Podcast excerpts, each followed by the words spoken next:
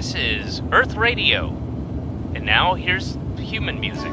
The answer, my friend, is blowing in the wind. The answer is blowing in the wind. 欢迎各位来到大风天电台，我们又更新了啊！这回我们请到的是王子涵老师，欢迎子涵。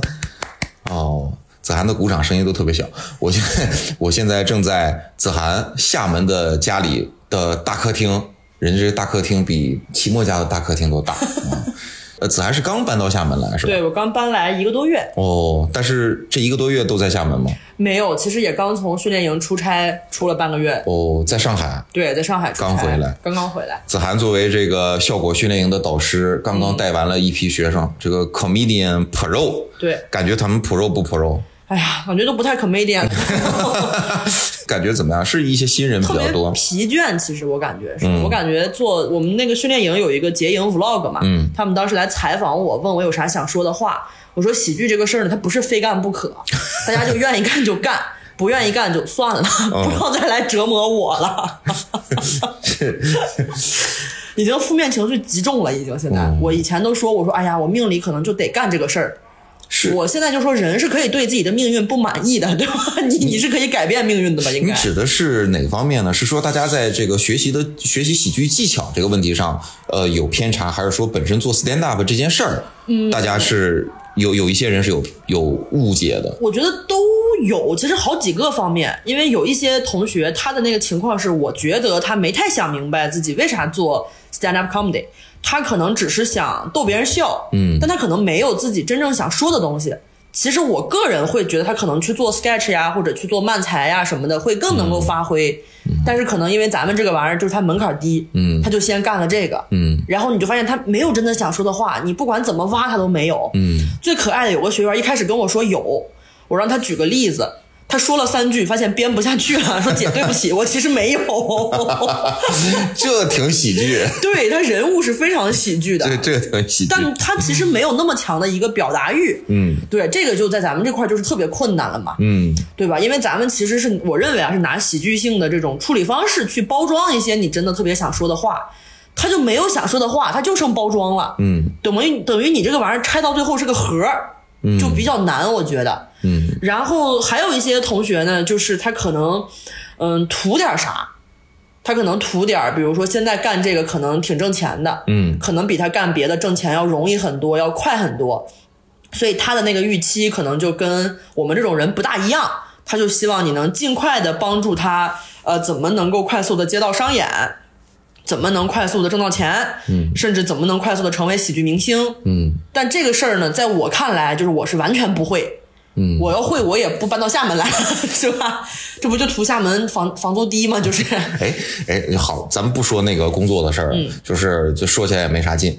你是你你为什么搬到厦门？就是觉得厦门舒服。其实有好多原因，最核心的原因是我当年从北京大学毕业，然后搬到上海去，其实是因为单口喜剧。嗯是我觉得在上海，你可以看到全国最顶尖的演员，他们在开放麦写什么新的内容。嗯你不会就是好像在有些地方，你可能炸了几场，你觉得自己很厉害了，嗯你就想离这个行业顶尖的人近一些。但这两年在上海有一个很深刻的感觉，就是他们这些顶尖的人好像已经不太写东西了。嗯他们可能日常更多的时候是在，比如说去忙一些写综艺，对，嗯忙商务，嗯然后可能每年他们就是到了节目附近去写一些，他们写的是什么东西呢？也明显能看到，就是一些节目里面适用的一些东西。嗯他们可能会很知道，说我这块儿还缺几个拍灯点或者啥的。嗯就是这种东西呢，可能它不是我最开始进这个行业的一个初心，就是咱不能说它对或错、好或坏都没有，但是它不是我的初心。对，它是它是那个节目的初心以及正在处理的方向。对，但是我干这行不是为这个，我就会觉得在上海其实挺迷茫的。嗯就是你一方面我又不是特别想上节目，另一方面我也不是特别想接非常多商演。但是似乎在上海，如果你没有这两个目标，你在中间儿，你好像就不对。就是你就不知道你该去追求个啥或者怎么样，就是感觉大家效率都很高，也都很着急。我在上海的时候就经常会自我怀疑，我会想说，我是不是其实是因为不愿意努力，才不愿意卷到任何的竞争里面去？就是不管上节目还是上商演。然后后来我跟北京一个做漫画的朋友聊天儿，他就说咱们行业跟漫画行业有很多相似的现象，比如说影视寒冬之后，有一大波影视的快钱就涌进到别的文娱行业里面来了。这钱一涌进来，一定是有一大批着急的人会去抢这个钱的。他说这种时候呢，你如果不着急，看起来你就像是那个逆行的人，嗯，但其实不是你逆行，是所有逆行的人都刚好聚在你周围了，嗯。然后我当时想说，我在上海可能就是那个情况吧，就是至少说在我的那个方向上，跟我方向不一样的人都离我太近了，嗯。我就会自我怀疑，我就想说，那我搬远一点儿，我重新思考一下，我到底生活或者说创作是一个什么样的，我自己觉得舒服的节奏。而不是每天都在想说，哎，为什么我跟别人不一样？为什么人家在为这个事儿努力？然后我要怎么去证明？虽然我没有在为那个事儿努力，但我也在努力。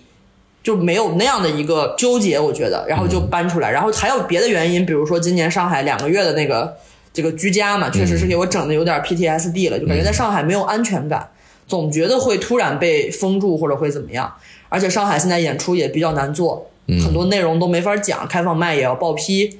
然后也不太允许一些自由的一些互动啊、即兴的内容，就是感觉上海已经不是我当年搬到上海的时候的那个理想的单口喜剧从业者的天堂了。我发现上海很多就是他只要是这个俱乐部能呃审批下来，审批下来的时段他。宁可做商演，他也不做开放麦，对因为做开放麦又不怎么赚钱，又有又风险又有风险，还要去去做一些相关的手续啊什么的。，对，其实是这样的，就是成本。上海开放麦真的减少很多。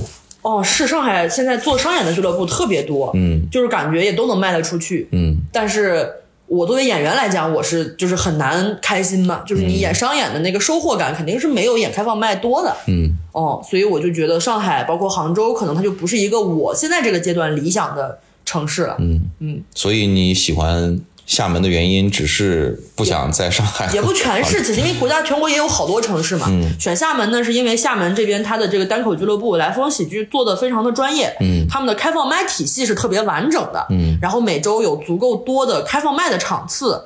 而且他们的整个运营也特别的专业，就不是那种演出商，就是一个正经的单口的厂牌。嗯然后再一个就是厦门，它可能现在只有这一家常驻的俱乐部嘛，嗯它没有那么激烈的市场竞争，所以它的很多东西就没有走那么着急。偏。嗯对，他的演员也没那么着急，然后俱乐部的人也没那么着急。我觉得我刚好现在也不想那么着急，嗯就是一个可以相互适应的这个状态。再加上厦门，因为它离海比较近嘛，嗯我是新疆人，我们新疆人就是对对海有一种迷之向往，就觉得能住海边儿那真是挺好的。嗯，哦，上海、杭州、厦门，这都是海边儿。对，然后就不着急嘛。今天我跟那个英宁我们还在聊，我那个书里面讲那个修辞手法，有一个修辞手法叫教物，就比较的较，物体的物，嗯就是一种对比嘛，其实。嗯但是用的例子有一句话叫“外国科学家进步，嗯中国科学家进爵哎，这不是那个，这是这是钱钟书钱钟书在嗯”，然后不允许出版社那边不允许这个例子出现在书里，哦，哦，就说这个比较敏感。这那围城还能印吗？那就不清楚了，反正我这个书是可能这句话单独摘出来会更敏感或者什么的。嗯嗯。哎呃，说到这儿了，你这书现在卖的咋样啊？我上次问是十月二十号，嗯当时跟我说卖了快两千本了，嗯哦，现在怎么也得有个两千本了吧？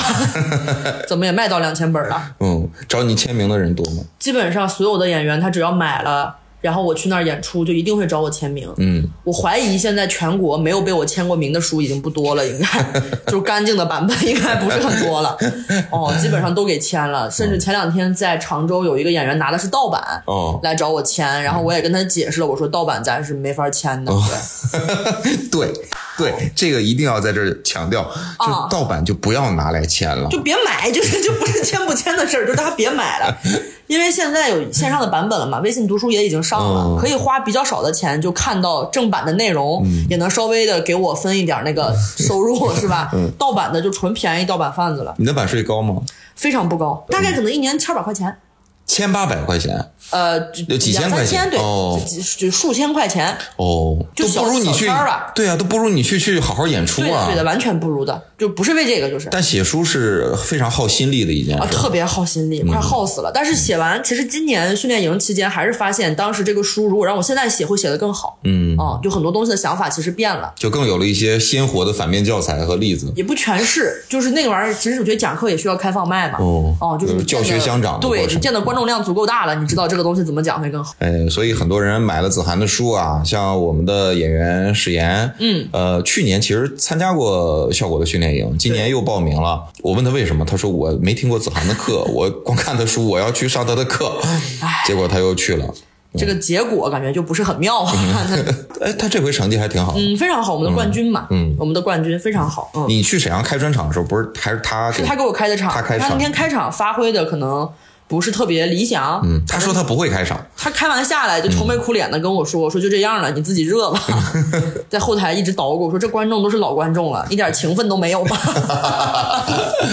是一般看专场的还是老观众多。对就是那个时候真的感觉有一些知音在啊。？”我能理解，我觉得老观众可能对于熟悉的地方俱乐部自己的演员，他就比较着急赶紧下去。嗯因为他是老观众，他懂，他知道专场演员是主咖，嗯他就着急看主咖，嗯，所以对可能对史岩姐就没有那么重视。嗯开场是确实是难的。哎，平时他的这个重视程度是非常高的对啊。对平时这个对山呼海啸啊，这个有点像那个苏联政治笑话，嗯就说王子涵是谁不知道，但应该挺牛逼的，因为史岩给他开场。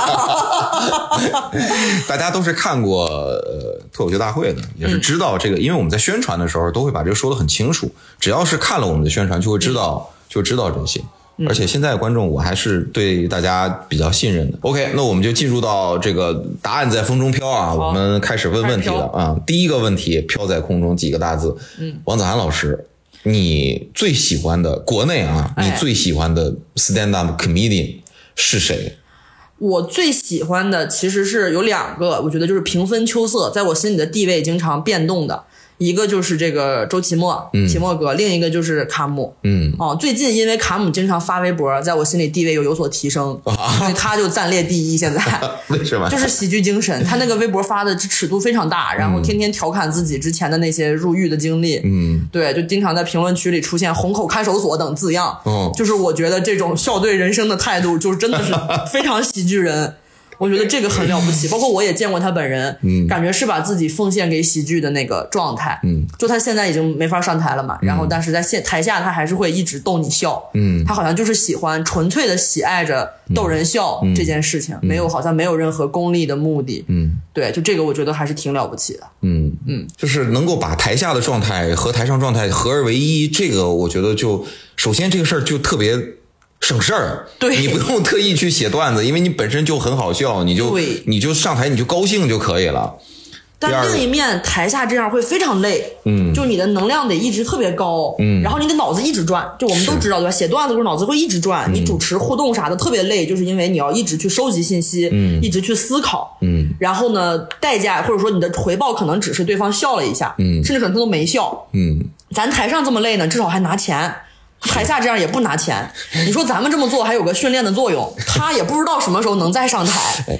哎哎，你说他现在就怎么生活呢？他现在又没法演，他应该是有一些积蓄，然后他好像现在在池子的酒吧帮忙，哦做那个酒保还是店长之类的，应该是。哦但池子的那个不也是前两天关掉了吗他那个是开放麦关掉了，哦但是酒酒吧还在应该还在营业。？OK OK，就是有机会大家要去支持一下。对池子最新发的那个，我真是太喜欢了。那个微博嘛，对他最后就说说什么叫脱口秀？对，唯一让我不喜欢的就是他还叫脱口秀，你就直接叫 stand up comedy 就可以了。为什么叫脱口秀？就是他就说什么精神，就是去他妈的，嗯，就是去他妈的。嗯，然后前两天在在在成都过载不是有一新空间嘛？我在那儿跟他一起演，嗯他最后一个上来，观众就哗，然后他讲的东西也是不是一般状况能讲的东西，嗯，很好玩，思路非常鲜活，嗯，角度非常有趣，嗯，我觉得这些这样的人，如果不长期的在舞台上演出的话，会让观众误以为在台上就应该是那样的那样的演员的样子。因为他身上也有一些争议，比如说他跟杨笠的这件事情，也有很多人在讨论，嗯说他在尝试建立一个什么话语霸权。但我对这个是完全相反的，嗯就是我觉得像比如说刚刚你说的那个话就很容易挨骂，就是大家会觉得为什么就得是池子那样，嗯为什么就不能是别人那样？不是，是我就是喜欢这样。对，其实就是我觉得就应该是每个人喜欢什么样都可以是什么样，嗯，对吧？就是池子这样的人他得有，然后也得有你不喜欢的其他的那个样儿。但是好像咱们的观众很多时候好像理解不了这一点，他会觉得不同的风格的演员之间是对立的，嗯，他会认为如果我喜欢这个类的东西，我一定就不能喜欢那个类的东西。我觉得这个是很不对的一个一个一个这个。太不对，这个甚至是一个常识，就是你在舞台上，你要允许跟你不同意见的人存在，对。跟你不符合你审美的人在台上演出，你可以选择去不看他，但是你不能否定它的存在。对他不允许你存在，他觉得你怎么能这样？嗯这个是我到现在都觉得很，就这种中国做这件事特别难的一个地方。但是后来我想了一下，他也没有权利，也没有资格否定你的存在，他就是无非就是骂骂你而已。他就是恶心你，对，就是让你痛苦不看一下它就可以了，不看他就可以了。呃，刚才说了半天啊，呃，尽管子涵第一个提的是期末，但是确实也没有没有聊期末没有什么存在感，没有什么，哦但我。前两天也在上海看了他的那个开放麦，我也看他新段子，哦有意思，有意思。就是哎很轻巧，嗯处理的很轻巧。然后我觉得奇墨哥就是那种他永远能知道一个素材最合适的那个处理方式和程度到什么地方，就是增一分则肥，减一分则瘦的哎那个呀呀呀，就是、哎呀，宋玉了，就是啊。很了不起，我觉得、嗯。很了不起。他的他的尺度拿捏的真的很好，哦。他的他的观察，他的观点，以及他呈现出来、表演出来那个那个分寸，就连他耍狗驼子，你都觉得这个里面必有深意。那第二个问题，第二个问题就是专场你最爱看哪个？国内国外都可以啊，就 special 你最喜欢看我最喜欢的专场是有一个英国演员叫 James Acaster，嗯。他的有一个专场叫做《拿手好戏》，嗯是分四集的，嗯每一集是一个小时差不多，然后这四集有一个大的设计，嗯非常厉害，这个答案是于是也是同样的答案，北京的于总。他说哦太意外了没有，他说他就是受了你的影响，因为你在不遗余力的去安利这个、这个人和他的这个专场，然后他就看了之后觉得说很牛逼，超牛逼。对，太厉害了，因为我经常都安利不出去，我真是没想到有这么远的人能被我安利到。我身边很多演员看专场都是我叫到家里来，嗯把吃的点好，嗯摁着他看，就看不完不让走，然后才能看进去，但是看进去了都会觉得很好。你这万世师表啊啊！就是我很喜欢他，因为我太喜欢他，我太想跟人聊这个演员的专场了。嗯但是大多数人不太会看。嗯，而且他的专场都是那种，就是开场那一段时间可能都比较温。嗯，或者你不知道他在干嘛，但你一旦看进去了，你会发现那是一个非常漂亮的设计。嗯对我就非常喜欢他。他一九年的那个更新一点的专场，我也很喜欢，两个小时的专场，叫《冷千层面恨我自己》。嗯你从这个名字就能听出来，这个人挺格色的。嗯哦，但是他的好多点都是那种，我我第一次看他的专场，就是震惊于很多他的那个前提，其实是我刚入行的时候想写，嗯但是呢，很多前辈跟我说这个不是单口的前提，这个玩意儿写不了，嗯我自己也不知道咋写，然后他写了，嗯写的非常好。厉害。第三个问题啊，第三个问题是是个复合问题，你最喜欢的电影是什么？喜剧电影，跟喜剧相关的，最喜欢的喜剧电影，哎呀，我看的电影还真是不是特别多，嗯。或者说古早的，你小时候看的小时。候看的喜剧电影，因为我其实从小看喜剧是极大被限制的。我因为你要我家人认为就看喜剧是一个胡闹，就是傻乐，他认为这是一个不好的行为。嗯我这两年看的，像那个魏翔主演的那个《这个杀手不太冷静》，嗯去年看那个《扬名立万》，哦我不知道算不算喜剧电影，但那个电影我还挺喜欢的，嗯，而且我还是去看了两遍。那最喜欢的作家呢？最喜欢的作家，这个真得想想，因为我其实看书不是那么多，嗯跟大家的刻板印象有所不同。我最喜欢的作家王朔，哦，是从小就看。对，因为我有一个渊源是。我妈的毕业论文写的是老舍和王朔的一个比较，哦，妈妈是学汉语言文学的。对她也是学汉语言文学的。哦，然后她那个论文以前都是那种手抄的嘛，嗯我就是小时候看到她那种纸上写的字儿，我是从小就对有字儿的纸特别感兴趣。嗯然后看到这么一个老舍王老舍，我知道，我说王朔这是谁呀？嗯然后我们家有那个特别早的那个王朔全集，就是什么邪血卷什么那种，嗯，然后我就看那个东西，哦然后就很喜欢。我说，哎，这书还能写成这样？他对你影响大吗？怎么说呢我我感觉你身上好像没有太多的他的那个对贫的那种东西。因为我觉得我看很多人的，我有喜欢的好多艺术家，还都是影响我没影响上。我对他们很很喜爱，嗯但是又会下意识的保持一些距离吧，可能就是呃不要我不要模仿他，对我要跟他，因为我会觉得我不配模仿他，就是我会觉得就是嗯，我模仿他呢就是邯郸学步，嗯东施效颦，对对对，东施效颦。哎，你就没有过哪一个就是作家或者是什么电影导演啊，或者是哪个演员之类的，让你动动了一个心思，说，哎，我想成为他这样的人，我要写出他写的这种东西。我好像很难产生这种想法，嗯，就是我可能会在影响力上，或者说这种，比如说像这个英国的这个 James A. Caster，嗯，我想给他给我那样的感觉，能给到别的演员或者别的观众，但我不会想写他那样的东西。嗯嗯，我我好像一直是有一个就是这种卡的，就是比我强的人，我会觉得我学人家其实也学不来人家那个东西，嗯就是东施效颦，没有必要。然后呢，我看不上的那些就更没有必要去学了。我觉得我证明了我能干这个，又能怎么样呢？嗯，所以好像我读的很多东西，其实在我自己的创作和为人里面留下的痕迹很少，嗯，自我意识比较过剩。是，就是想写自己最想说的话。哦，就是想很自己，就是想有一个很不一样的那个东西。你这个事儿真是有一些抄段子的根本无法理解你。我都也无法理解那个抄段子的，因为我也会想这件事儿。比如说我模仿一个演员，然后真的得到了观众的喜爱，我会觉得非常不安全，因为我不知道他们是不是真的喜欢我，还是喜欢我模仿那个对象。就你看到六耳猕猴，他喜欢你，他万一真的喜欢的是孙悟空呢？我那天看了一个漫画，说是如何分辨悟空和六耳猕猴。嗯，说给出一个无线耳机，把他们俩的无线耳机拿出来，一个是只有俩，一个是有六个，现场就被发现了。这个就是非常喜剧的一个思路，太好玩了。我们今年训练营有一个作业是让大家写超级英雄互相吐槽，哦其中就有孙悟空这个角色，嗯让他去吐槽什么艾莎女王，吐槽什么呃钢铁侠，然后吐槽什么机器猫什么这些的，就有这么一个。当然也有人提到这个耳机的这个点，哎，这个题是谁出的呀？这个题应该是我们培训组的同事们绞尽脑汁想出来的，就是希望有一个足够公平的比赛，嗯。然后也希望能够解，因为往年我们可能会用那个吐槽大会或者反跨年的那个发稿单是。来让他们写，我我也用过那个，对对对，我学就是在对对对然后把他们的全彩记录给到大家。嗯。但是今今年也没有那两个节目嘛。然后呢，而且再一个，我们发现如果那样让大家写的话，大家写的吧，就因为编剧们已经把最好的段子都写掉了，嗯。学员们其实创作空间是极其有限的，嗯，所以我们就觉得说，那不如就来个飞的，咱们就大家资料也是平等的嘛。开开脑洞。对你都可以去查，都可以去看，去揣摩这些人物他的心状态是什么样的，其实这个不就是写单口的路子之一嘛，就是方法之一嘛。就是换一个视角，嗯去猜他的想法。第四个问题，你小时候是一个受欢迎的小孩吗？我小时候，我其实到现在不知道我小时候是不是真的受欢迎，因为我小时候一直当班长。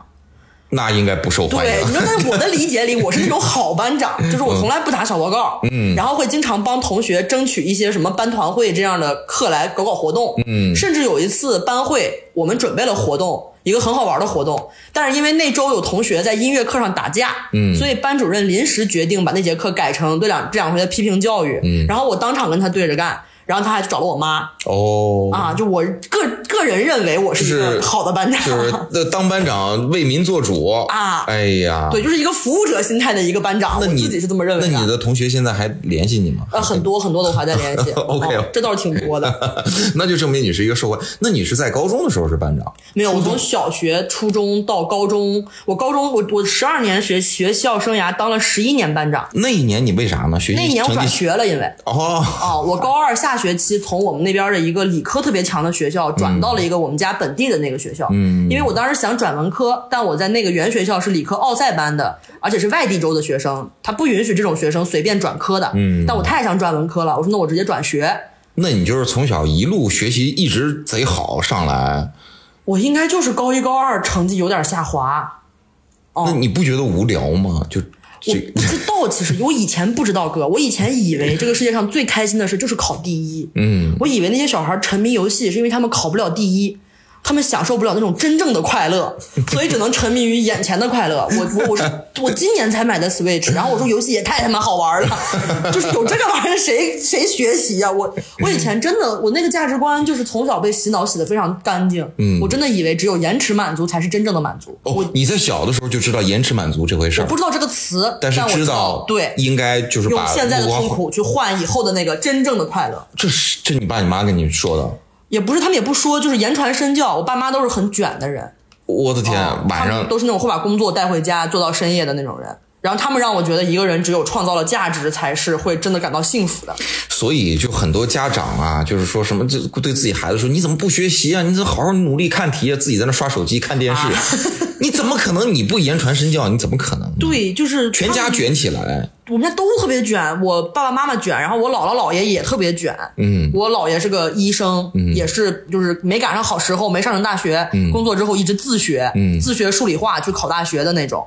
然后我姥姥是我们那边也是一个学校的老师，嗯。嗯，他们那种那时候的老的老师是需要教所有的科目的，嗯，啊，就是他也是每天都在钻研，哎每天都在努力。你，们家这书香门第，就是大家都特别没有安全感。其实在我看来，嗯，大家都特别怕你不能为社会创造价值，就会被社会淘汰。那我那我只能说我不理解那些有莫名其妙的安全感的人是是在干嘛？就人人活在世上本来不就是不安全？但我之前听过一个好玩的说法，就聊我们家这个事儿，就说我姥姥姥爷都是特别积极工作，特别有奉献精神，因为他们是新疆生产建设兵团的嘛。哦，然后人家说，因为国家就是选了这样的人去新疆搞这个兵团，就说国家挑人从来不错，厉害厉害，果然 这个就他们就适合去去去边疆，对吧？还是国家人谁搞沙漠呀？哎，那你小时候，咱不不论受不受欢迎啊，就大部分程度应该是受欢迎的，也有可能有一些应该还个别的行，我觉得应该。个别的学习不好的，可能无法体会而且。可能我身边的一些小孩会比较讨厌我，哦因为他们家长会不停的去对哦比嘛，，比较嗯，会有这个压力别。人家的孩子，我很烦这件事儿。嗯，就是如果有人当着我用这种对比的方式去夸我，来贬低另外一个人，我会极端难受。我到现在都会极端难受。那你你小时候爱讲话吗？我巨爱讲话，我不到一岁就开始说话了。哦，我说话的时候都还坐不直呢，我得靠着被子坐，就是那个骨头还是软的。坐那儿就开始单口喜剧训练手册，你这你这前提怎么写？嗯，特别愿意说话。然后我三岁就拿了我人生中第一个奖，就是我们那边一个幼儿讲故事比赛的一个第一名。然后我当时那你年可真是太爱说话了太爱说话了，太爱说话我就是为了说话来到这个世界的，我感觉。你太爱表，那你那时候说话有意思吗？你我三岁的时候讲的那个故事是我自己挑的，哦，讲的是一个老头老太太想离婚没离成的故事三岁啊，啊。就我那会儿自己就你认字神经病啊！我三岁的时有候，毛病就是，就我可能那会儿说话不有意思，但是我知道怎么就哪些话是有意思的，嗯啊，我就觉得这比那些童话故事要有意思，讲老头老太太分家然后没分成的一个故事。还是现实主义。对，当时我妈都还以为我不认识，我妈说你胡说八道，你还会挑故事？嗯那你说这个故事讲的啥？我当场给她复述了一遍，她就服了。你是不是在你妈肚子的时候就开始学习了？我是不是没有喝汤？是不是上辈子其实是个单口演员，然后投胎？那不应该两辈子就写这个段子，按理说应该更好才对。不是，就是记忆不太不不太确不太准确，对对我。真的是很爱说话。那你那你还记得你上辈子写的最早的段子是啥完？全想不起来，根本不知道。嗯，但我其实一直想把我三岁讲的那个故事，怎么用段子的方式去就用上这个元素，因为我觉得这个对我很有意义。嗯，我妈以为我三岁讲故事拿第一名，说明我很早会，我能成大事儿。现在应验了，其实说明我要吃开口饭，嗯，对吧？就是这个这个这个错位，我一直觉得是很有意思的。应该写出来。是的，。我一直在想这个怎么写。那你你现在要是回头想，就是你自从开始做 stand up 这件事儿，嗯你最早的写的段子是什么呀？我最早写的段子，应该就我第一次去当时的训练营。他们当时、嗯对扑哧训练营，他们当时本来是想在北大做一个单口的社团，嗯，那会儿你还是长头发呢。那对那会儿我还是相声社的负责人呢，然后我就叛变了嘛，也不算叛变，就是去了解了解，嗯知己知彼嘛。嗯，完了之后呢，我以为我不用上台，结果到那儿第一天，工作人员说你也得上台，嗯啊，你得上台。就我这个人有个毛病，就是我从小不知道啥叫半途而废，嗯啊，就是人家都推到这儿了，你不能怂，我觉得，嗯哪怕不会讲也要讲。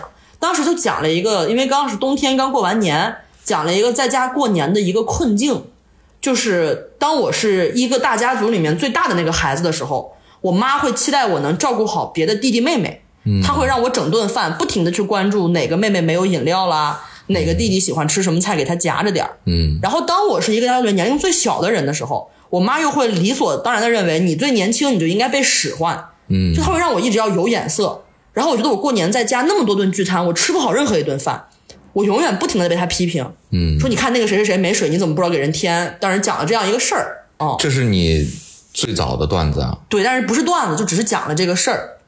那你从基本的路径来讲，这个是非常非常符合 stand up 这件事儿的呀。我也是后来才意识到说这个是很巧的，你 born to be a stand up comedian 啊，但是从一入行就不会加梗，就不会加梗，就是情绪，就这事儿太让我难受了，然后别人也不理解，这么小个事儿你为啥这么难受？嗯哦，那这个是我很多素材最开始的那个困境，嗯嗯。那第六个问题就是你入行的原因，就是因为那个训练营，就是因为训练营。然后呢我是因为因为相声，在训练营的第二次上台，嗯当时写了一个我不知道怎么打扮自己。嗯就我那时候长头发嘛，当时第二个段子就是讲说我现在在台上披头散发，特别不自在。嗯，因为我妈从小告诉我说，头发一定要梳得很整齐才能出门。嗯，我现在披头散发，觉得自己像没穿衣服一样，就讲这个事儿。然后当时有观众笑，我说相声说了三年多，很少能听到观众的笑声。就是他们老说，哎呀，你这个表演教科书级别，然后也没有人笑。我说那怎么没有人笑？他们说那谁看教科书他也笑不出来呀。嗯但是在脱口秀的单口喜剧的舞台上，我第一次感受到了那种全场的观众被你逗笑的那个感觉，但是你在说相声的时候，你知道自己这个东西是符合相声的基本规律的，太符合了。就我也是学的很认真的那种人。嗯，我在相声协会就负责新演员的培训，就是理论搞得太明白了。嗯然后但是相声它其实可能它的那个体系就不是给女性设计的，嗯，就像这个世界一样，它就不是为了女生设计的，所以你再把自己融进去也不对。我大学那会儿说相声说的走火入魔，就是说话不像小姑娘，像老头儿。嗯，就是因为你要学那些老艺术家的语言节奏。哎呦，这个猫可是啊，每人再来两大碗。对，全是这种这种东西，就每天睡觉就得听刘宝瑞呀、什么这种。哎，我太喜欢刘宝瑞了。我也很喜欢刘宝瑞，我到现在解释什么是节奏，都会用刘宝瑞的那个这钩啊，这杆儿啊、是过去了，然后一个寸，这个寸柱，我啊，觉就是那个斗法。对对对，嗯斗法，这太好了，这个东西。但那个时候就是死学嘛，嗯，也没想过说他们那么说话是因为他们是清末民初的老头儿，嗯，我是一个当代女大学生，我不该那么说话，嗯。啊，当时就得得得死学，就先学死再学活嘛。是，就包括现在大家看一些专场什么的，有些人也是在这样学。第七个问题啊，你觉得 stand up comedian 这个职业还能做多久？就是你个人来讲，你我个人，我前两天刚跟咨询师聊完这件事儿，心理咨询师，对心理咨询，我每周都心理咨询。嗯，我觉得如果有一天我在这个行业里面不得不卷进竞争，我就会立刻停下。你指的竞争是要跟人 PK，要就去抢资源如。果有一天我不去比赛，我不去上节目，我不去干嘛，我就吃不饱，那我就立刻转行。就是我非常极度排斥竞争，我觉得所有的竞争都是骗局。是刻意人为划定出来的，为了让对，就是让大家东西不舒服，如何如何让大家怎么怎么样。它可能一定程度上能激发人的创造力，嗯但我觉得真正创造还是应该自由啊！而且我从小卷入的那个竞争，应试教育的竞争，就是他们骗我说你只要竞争好了，以后就可以再也不竞争。嗯，直到高考完，我发现不是这样的。嗯，你竞争好了，他们以为你会上瘾，然后会一直甘愿投身于那些无意义的竞争。你在讲的时候，你都会说他们，你觉得这个他们是谁？呃，老师、嗯家长，嗯到现在，就是那些所有都觉得我选的这个路不对的那些人。他们是自知的吗？还是说他们也是跟随着大的环境，被这个环境塑造出来的？我倾向于认为他们是被环境塑造的，嗯，因为比如说最近的这个他们，可能就是我爸爸妈妈嘛，嗯就我知道他们对我要求严格，是因为他们也不肯放过自己。嗯，就我妈已经五十多岁的人了，她到今年很多想法是我心理咨询之后，我跟她聊，她才发现哦，原来工作里是可以摆烂的。嗯啊，原来我快退休了，我也不想晋升，不要求名利的话，我是可以放松一些的，我是没必要所有事情做得那么好的。所以我倾向于把他们理解成，他们其实不知情，他们是在给真的在给我他们认为好的东西，嗯，只是他们的给法比较强势，他没有给我一个选择的机会，他没有让我看到足够多的可能性。嗯，那这是家庭层面的。如果说在在我们这个行业里头设置设计这样的一个程序的人，嗯，比如说像效果这样的公司，或者做综艺啊，做这样的对，你觉得他们他们肯定是自知的，我觉得他们是自知的，而且我也觉得他们其实是没有那么在乎 stand up comedy 这个东西的。嗯。我觉得也正常。哦、他们可能并不是因为喜欢这个东西所以来这儿，可能有些人是喜欢做综艺，嗯有些人是喜欢做电视，嗯有些人是喜欢赚很多钱，嗯都有可能。但是我觉得可能，有些人是这三个都有。哎，但是肯定不是最在意 stand up comedy。嗯哦，OK，第八个问题，咱们讲点犀利的啊好。你觉得这个国内现在所有的 comedian 里边，你觉得谁是被低估的？国内的这些，哎呀，国内现在现被低估的演员，那我真得想想了。就是他现在他的他的能力其实很好，但是观众也好，啊，节目包括他赚的钱，他得到的名声我说一句真正得罪人的话，嗯，就是我觉得这个行业只有被高估的，没有被低估的。，OK 哦，OK，你 这个这样的一个表达，前面有好几个人都说过，就是在很没有人被低估，就是我们得这个我们就配，嗯，但是有些人得的东西他其实不配，就是是因为有他们反衬，好像我们被低估，其实没有哦，那就是第九个问题了。嗯。你觉得谁被高估？呃很多，比如说，嗯嗯，比如说嗯啊，这也是我今年节目里面填了表被放出去之后闹得满城风雨的这个一个事情。然后比如像这个，我想想还有谁被被高估的。然后我觉得可能大部分的获得特别高声望的那些演员，他们的创作能力其实都是被高估的。嗯就是比如说今年节目这个样，很多人说是因为客观条件的限制，嗯，但在我看来，最重要的限制真的是大家能力的限制。嗯就是他们可能没有观众们以为的那么会写段子，嗯但他们的就流量或者赚钱能力肯定是就市场的选择嘛，但是他们的艺术成就没有大家以为的那么高。中国的 stand up 什么时候真正能成一个艺术？我觉得还是大家首先得接受长线演出这个东西吧。嗯当然，这个可能就是有好多原因了，就是一个真正好的长线演出什么时候能上电视吧？可能那就得看网飞什么时候能出 Chinese special 了。对，嗯，什么时候能给给钱啊？给美元？嗯，但中国市场真的需要网飞吗？也很难说。我觉得可对中国什么时候这个事儿能真的成一个行业，可能得看中国的绝大多数的这些人什么时候真的需要 stand up comedy。嗯我觉得他们现在并不真的需要这个，嗯，他们可能需要些别的，只是我们阴差阳错满足了他们那点儿需要，嗯，但他们并不需要真正的咱们这个东西。其实，你觉得未来会需要吗？我希望他能需要，但我其实说不好，因为我觉得这个怎么说都好像很傲慢。嗯嗯，第十个问题，你爱看脱口秀大会吗？呃，我不爱看，但是得看。嗯因为我做培训，我需要知道我的大多数同学，就是我的学员儿，嗯，他们能看到的学习材料是什么样，嗯。然后呢，才能理解他们为什么会做有些事儿。嗯。啊、我是非常不爱看，而且是越来一季比一季不爱看，哦。就而且不光是不是因为不全是因为我这季上了可能。嗯。啊，就是我不上的时候就很不爱看，我往往都是等节目全播完，可能会看一点纯享的那种，或者说会挑几个我特别喜欢的演员看，其他人可能就三倍速。嗯哦，可以做例子，或者可以来做一些示范的东西。对，大多数时候其实是为了找这样的，因为我们课程啊，包括出版都会有要求，需要中国的例子要占到一定的比例嘛。嗯，但这个其实是很难找的。嗯就是我刚刚说的，很多人被高估了。就是你把这个段子跟国外那些例子放一块儿一比，你就会发现，从技巧上、从洞察上、从整个的设计啊、思维上，真的差很多的层次。其实，嗯嗯，十个问题问完了啊，接下来我们要问二十个问题了啊，不是。再问二十个，再问二十个。接接下来我们要问二十个问题当中的后十个问题好。我不知道为什么今天我跟你就是录播课的状态，是我在之前跟其他的朋友去录的时候是特别截然不同的。可能也是因为我们在录播课之前看了一些不该看的东西，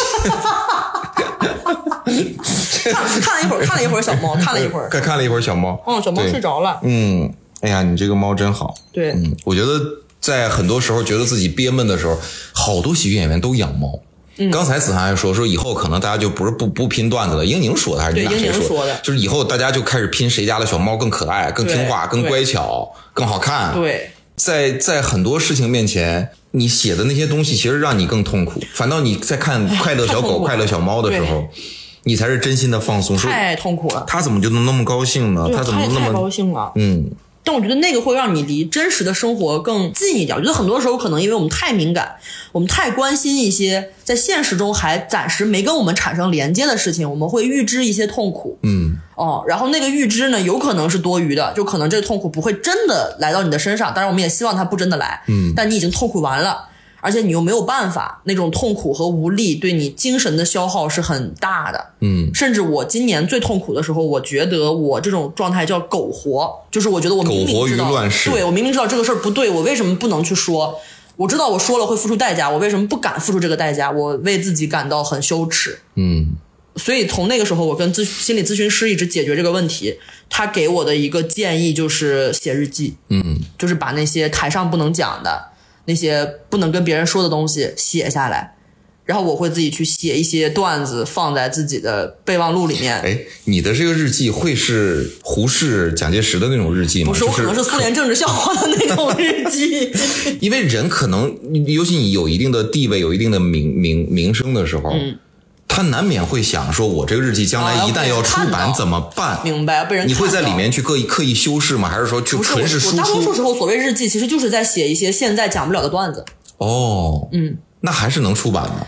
嗯，那我希望还是希望他能在台上被讲。就我希望有一天，如果我比如说我要决定退出这个行业了，嗯那就我就什么都不在乎了嘛，我就说，哎，抖一抖，我其实还有一个专场，然后把观众手机全收了，然后进来听，然后让他们听了就出去。嗯就是我其实还挺，当然我更期待的是他能光明正大的上演，嗯就是作为这些年的一个记录。嗯嗯，我觉得这个是可能是，甚至我会很悲观的想，哪怕在我有生之年看不到，那我死了，这个东西总会被人看到。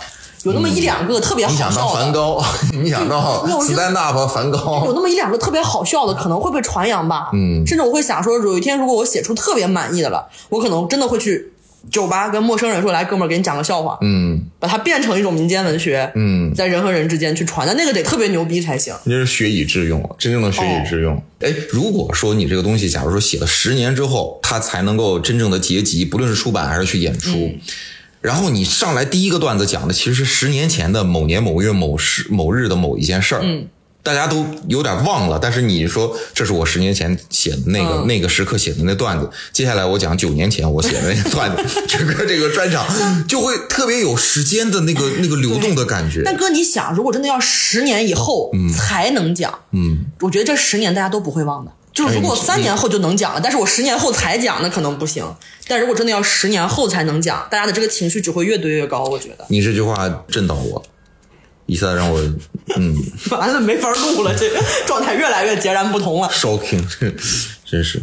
哎，算了，我赶紧直接问问题吧，直接问问题。对，后边十个问题呢，就是特别犀利啊。好但是呢，这个 我也不会像块哥那样，块哥臭不要脸，就是说问这问那，然后说，哎，你放心，我不能给你什么放出去，然后以字幕的形式把人家那个什么哦那我这放出去。习惯，节目组今年让我们填表也说不能给你们放出去，嗯是。然后给我放出去了。咱咱这个说的非常清楚啊，咱就是放出去啊，没问题 咱就是放出去，没问题。但是我们讲预期的都是大家，因为这个圈子本来也不大，大家互相都认识嘛，对。那也都是成名的人，我也不怕，说实话，就是我干这行这么长时间，我也没有哪场演出是靠人缘接到的。嗯啊。嗯，对，是靠实力。然后很多人他依然去找你去改段子，说子涵帮我看一看我这个。对他也不是认可我这个人好，他是因为我真的对他有用。我觉得这个都没什么关系。OK，咱们 A 或 B 就是更喜欢谁？A 或 B 你更喜欢谁？我们第十一个问题就是徐志胜和何广智，你更喜欢谁？我更喜欢何广智。嗯哦，我觉得何广智可能他段子更巧一点。嗯哦，袅袅和史岩，你更喜欢谁？哪个史岩？沈阳的史岩，大风天的史岩。我现在此时此刻肯定是更喜欢史岩，嗯因为我看到他的东西全都是线下的那种很直接、很有生命力的东西。但鸟仔今年看到的全是他在节目里那些妥协的东西。嗯我不知道他现在不受限制是什么样。嗯，对，我我现在有一点儿有一点儿想象的东西啊，就是如果说史岩将来也能够上大会，嗯，能够被更多的人看见，因为史岩之前在线上啊，在短视频平台曾经在我们那儿有有过很火的东西。对，如果说同样的一个方向，会不会有观众就会说，哎，史岩你这是学人袅袅？我觉得很容易吧。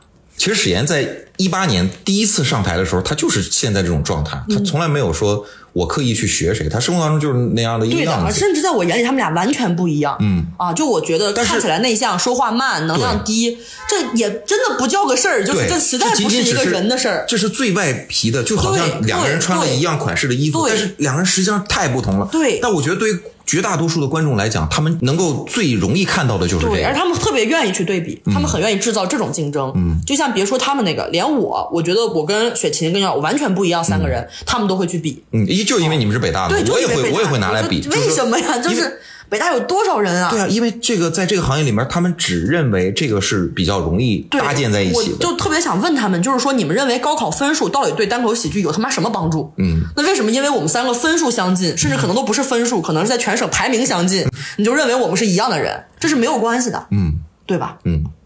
第十三个，小鹿和杨笠，你更喜欢谁？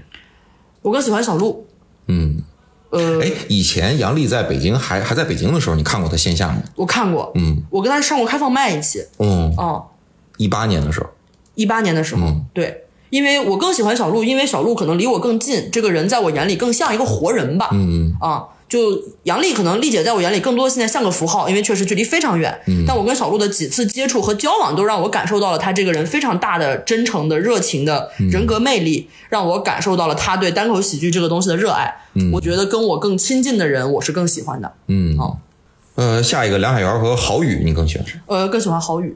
哦，哦，嗯这个对我来说是毋庸置疑的，因为在我眼里，可能郝宇老师就是一个特别单口的单口人，嗯，然后海源哥可能是一个特别编剧的单口人，一个编剧，就是就是海源老师一直是我可能看他的专场啊，看他的演出的时候，我也会有那样的困惑，就是我觉得他技巧这么好，可是他是什么样的人呢？嗯我不知道。我始终不知道，我不知道这是我个人的问题还是什么，就是我始终是很难透过技巧看到他。对，这是一个问题。有很多人都说，我去看你的专场，我就是进到了你的世界，我跟你交了个朋友，我我知道了你是谁。嗯，但是如果一个专场下来，但我也听到很多人就去看了海源专场，说特别牛，不，尤其就是一点零版、二点零版，就是之后这些。所以我说这很有可能是我的问题，就是可能有些人就能，或者可能跟你更类似的人，你比较容易看到他这个人，嗯，可能他本身跟我有太多不一样的情况，我可能就只能看到他的那个技巧，嗯，可能说白就是可能是我眼拙，但是的确我好像没太看到说他到底是个什么样的人，但我能看到他写段子确实很用心，确实技巧很高明，确实找到了很多很巧的角度，嗯哦，但我其实不知道那些角度跟他这个人到底是什么关系。嗯嗯。第五个问题，秋瑞和杨蒙恩，你更喜欢谁？秋瑞和杨蒙恩，嗯呃，杨蒙恩吧，嗯因为可能我现在了解他的事儿还不多，在我 在我了解的事儿里没听到让我特别 的事儿。嗯。哦，第六个问题，小佳和张浩哲，你更喜欢谁？嗯、这个有点难了。我可能更喜欢张浩哲，嗯是跟人有关，就是我跟他更熟，嗯我了解他更多，然后这种人格魅力给我的冲击就更大。嗯，浩哲挺硬核。而且他是一个特别单纯天真的一个硬核，这个是很让我很想保护他的单纯勇敢的一个一个东西。第七个教主和石老板，你更喜欢谁？那非要比的话，那肯定还是石老板。虽然他已经好多年不写了，嗯，但也可能就是因为好多年不写，而有些人一直在写，你很难找到一个能够喜欢他的理由。就对我来讲，第八个张博洋跟王建国，你更喜欢谁？人喜欢张博洋，嗯嗯，就是更单口。嗯哦，张博洋一直也是我非常非常喜欢的演员。嗯，虽然他写的不多，但写的每一个东西我都觉得很好。你觉得效果还有谁帅？帅嘛，就没有谁，什么叫还有？看也没有一个帅的呀，说半天哎没有帅的，根本就第九个庞博和童漠南，你更喜欢谁？哎呀很难选。嗯，我一般不给在我这儿 排那么细。哦，第十个，第最后一个，周奇墨和呼兰，你更喜欢谁？喜欢周奇墨嗯啊，就周奇墨跟谁可能都是周奇墨，对吧？除了卡夫人，看来期末是跨不过去了，跨不过去卡山了。很也不一定。我觉得可能过两天看我微博被封号了，他就跨过去了。我觉得我喜欢谁跟那个感情亲近，其实还是有挺大的关系。嗯可能对我看到他的东西越多，我会对这个人越感兴趣。嗯哪怕不是那些大家认为好的东西，就我理解一个人理解的越全面，嗯我可能会越越像活人，我可能会越喜欢他。嗯，嗯，这期要给子涵逼掉好多，之前从来都没有。子涵刚才也说说，不知道为什么我都直接问在了这个，就问在了最关键的地方问。在了心缝儿。对，那咱们就呃来日相见啊。嗯我觉得这个 stand up 是一个非常长久的过程，当然，嗯，当然，非常长久，非得把它看成一个你说的长线演出，对，长线的表达，长线的存在，是的它才能够真正的存在，就 stand up 这件事儿才能真正存在。也希望大家多看子涵的专场和书，也啊写的没那么快，倒对，是。就是我非常敬佩的，就是子涵有一个在文学上那种预判，就是能够预测未来。早先啊我还预测未来了。你的微博一直叫脱缰小象啊，对，是是，你怎么就能想到脱缰这件事情？我觉得就非常厉害，不会是人家就照着你的微博写的这个？该呀，我真是，我真的没想到这会是个事儿。行，特别感谢子涵来到大风天电台，答案在风中飘，谢谢子涵。